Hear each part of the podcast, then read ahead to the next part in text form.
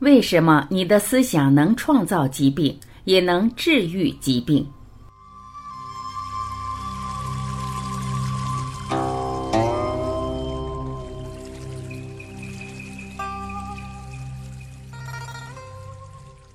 现代物理学有一个最伟大的发现，那就是物质就是能量。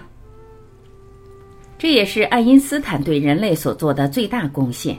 他向我们揭示，物质只是能量的一种形式。我们肉眼所见到的并非真实存在，肉眼看不到的才是真实的存在。说得更明白一点，我们看到房屋、墙壁、身体都不是真实的，它们只是纯粹的能量。由于电子的移动速度非常快，以致我们的肉眼看不出来，因而认为它们是一个实体。物理学家研究了三百年，想找出物质的本质。当他们探索的愈深，就愈感到迷惑。他们简直无法相信，在物质的里面竟然什么都没有。物质的本质并非物质，而是能量。你的身体看起来好像是由固体物质所构成，而这些固体物质可以分解成分子和原子。但根据量子物理学，每一个原子的内部有百分之九十九点九九九九是空的，以闪电般的速度穿梭在这些空间中的次原子，其实是一束束振动的能量。这些能量并不是随便任意振动，振动其实就是携带讯息，整个讯息场会把讯息传送到宇宙量子场，创造物质世界我们所看到的实相。爱丁顿这位伟大的科学家说：“我们总是认为物质是东西，但现在它不是东西了。现在物质比起东西而言，更像是念头。物质是来自念头，是来自我们的思想。如果不是先有飞机的念头，科技是无法创造出飞机的；如果不是先有写这本书的念头，这本书也不会呈现在你的眼前。如果你剖析一张画，你会发现它是由画布和一些颜料所组成，但一幅画之所以变成美丽的图画，并非来自画布和颜料等物质的总和，它是来自绘者，是来自绘图者的念头。如果没有那个想法，也就不可能有那幅画。把一块方糖放在瓦斯上燃烧，只会产生火光、热和油腻的碳块。可是，如果把它吃进肚子，却能创造出许多事物。为什么？是因为思想，思想把糖所提供的能量变成了梵谷的名画、台北的一零一大楼、肖邦的波兰舞曲和米尔顿的叙事诗《失乐园》。这些都是思想的结果。思想创造物质，写作也是来自思想，来自一个念头。至于对你有什么影响，要看你的思想。你生活所看到的一切都是来自思想，以及你思想所创造的结果。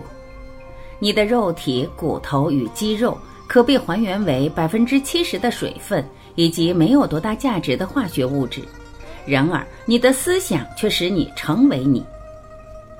你能创造疾病，也能治好疾病。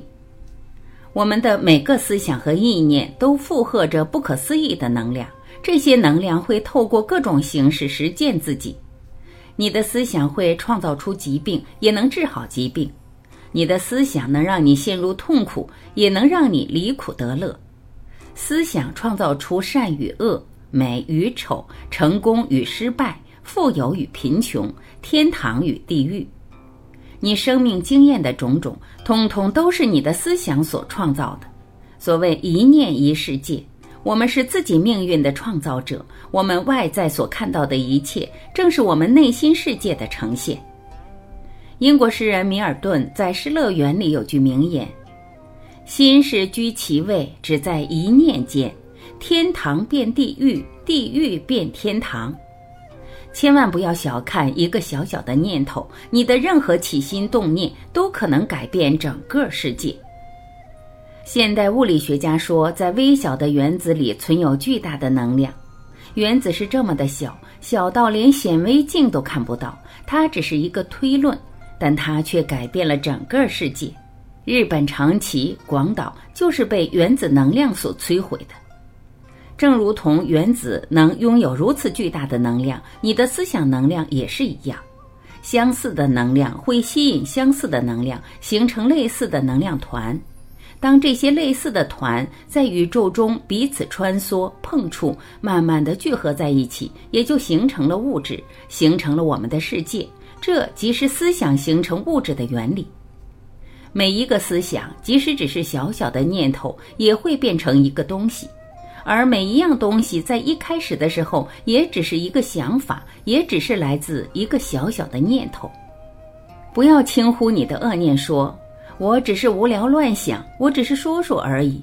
我想应该没什么关系。即使是微不足道的火花，也可能烧掉整座森林。不要小看你的善念，说那只是一件小事，不算什么。即使是小水滴。最后都可以注满整个大池子。人们为善为恶都在一念之间，变好变坏其实就在一个小小的念头上。不要忽视小恶，火花尽管再小都会烧掉像山那么高的干草堆。不要忽视小善，以为它们没有什么用，即使是小水滴，最后都可以注满大容器。正如法句经所说。莫轻小善，以为无福；水滴虽微，渐盈大器。小善不积，无以成圣。莫轻小恶，以为无罪；小恶所积，足以灭身。生活是由小事所组成的，没什么大事，但小事累积起来就成了大事。单单一个小小的善念，也许看起来没什么，但光是那个念头，即是大大的福报。思想具有能量，语言是有声的思想，所以语言具有很强的震波。当我们说一些不中听、不吉祥的话时，常会听到人们说：“快闭上你的乌鸦嘴！”因为当负能量的语言一出，你已经在发出震波。更明白说，你是在吸引同频道的事件上门。这也就是为什么乌鸦嘴会特别灵验。尤其在愤怒和怨恨时所说的话，那些话都带有很强的能量，再透过负向的震波，结果往往让人意想不到。你一定也听说过，某些人因为一时气愤说出了重话，后来真的发生严重的后果。这种事情在医院的急诊室屡见不鲜。比方夫妻吵架，然后妻子气愤地对先生骂道：“你去死了！”结果先生真的就死了。父亲气呼呼地对孩子叫骂着：“有本事你就永远不要回来！”结果孩子真的因为一场意外就再也没有回去过。也许有人会问：“我只是说说而已，又不是真的，有什么关系？”如果有人告诉你说你最近身体的那些异常现象很像是癌症，你会怎么样？也许他也只是说说而已，但他的话对你真的一点关系都没有吗？我们来看一下老吴的真实故事。几个星期来，老吴感到胸闷不适、咳嗽，而且有点呼吸困难，吃药也无多大改变。随即住进大医院接受检查，结果诊断出是一个快速发展的恶性肿瘤，医师预测他只剩下一两个月的寿命。这个悲惨、可怕、难以接受的坏消息震撼了老吴和他的家人。得到癌症两天后，老吴便开始恶化，他感到非常虚弱，体重迅速下降，他开始无法离床。家人都认为能够度过这个星期已属幸运。没想到医院打来一通电话，一个带着歉意的声音告诉老吴的太太，老吴根本没得到癌症。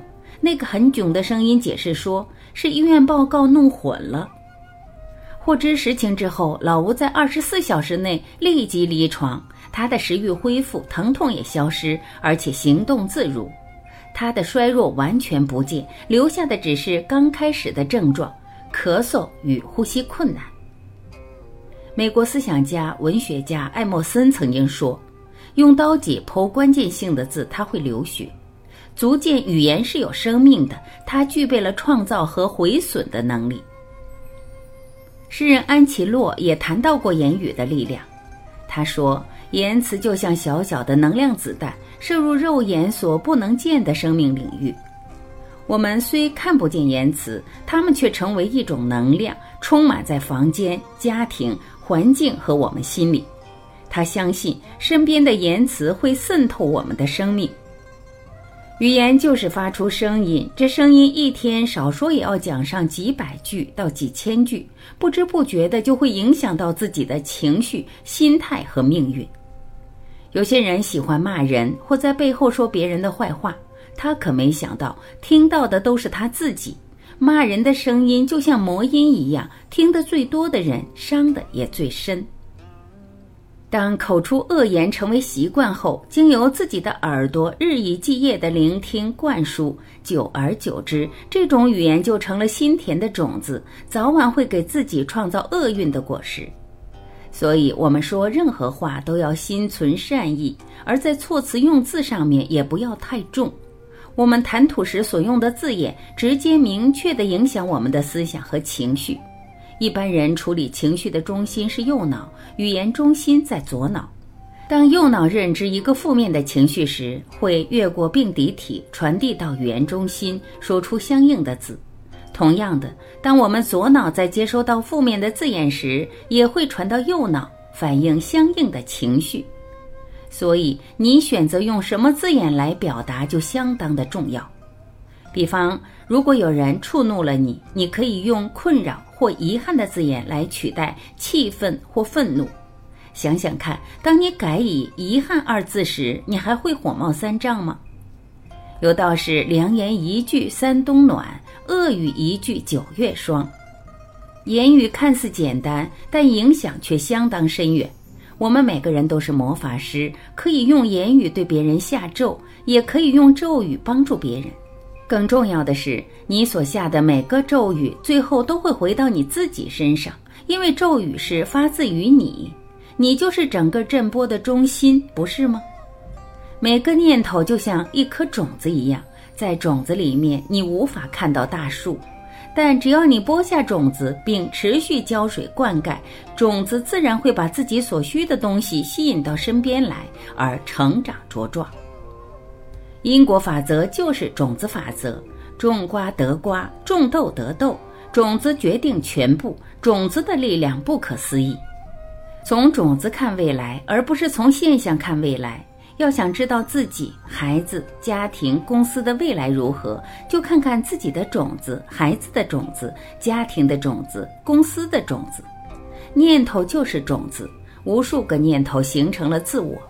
我们的心时时刻刻都在不断的产生不同的种子，条件成熟时，种子自然就会发芽、成长、结果。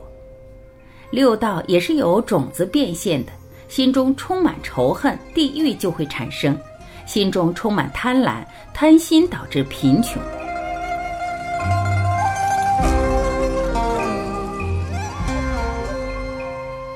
感谢聆听，我是晚琪。今天我们就分享到这里，明天同一时间我依然会准时在这里等你回来。祝您健康，再会。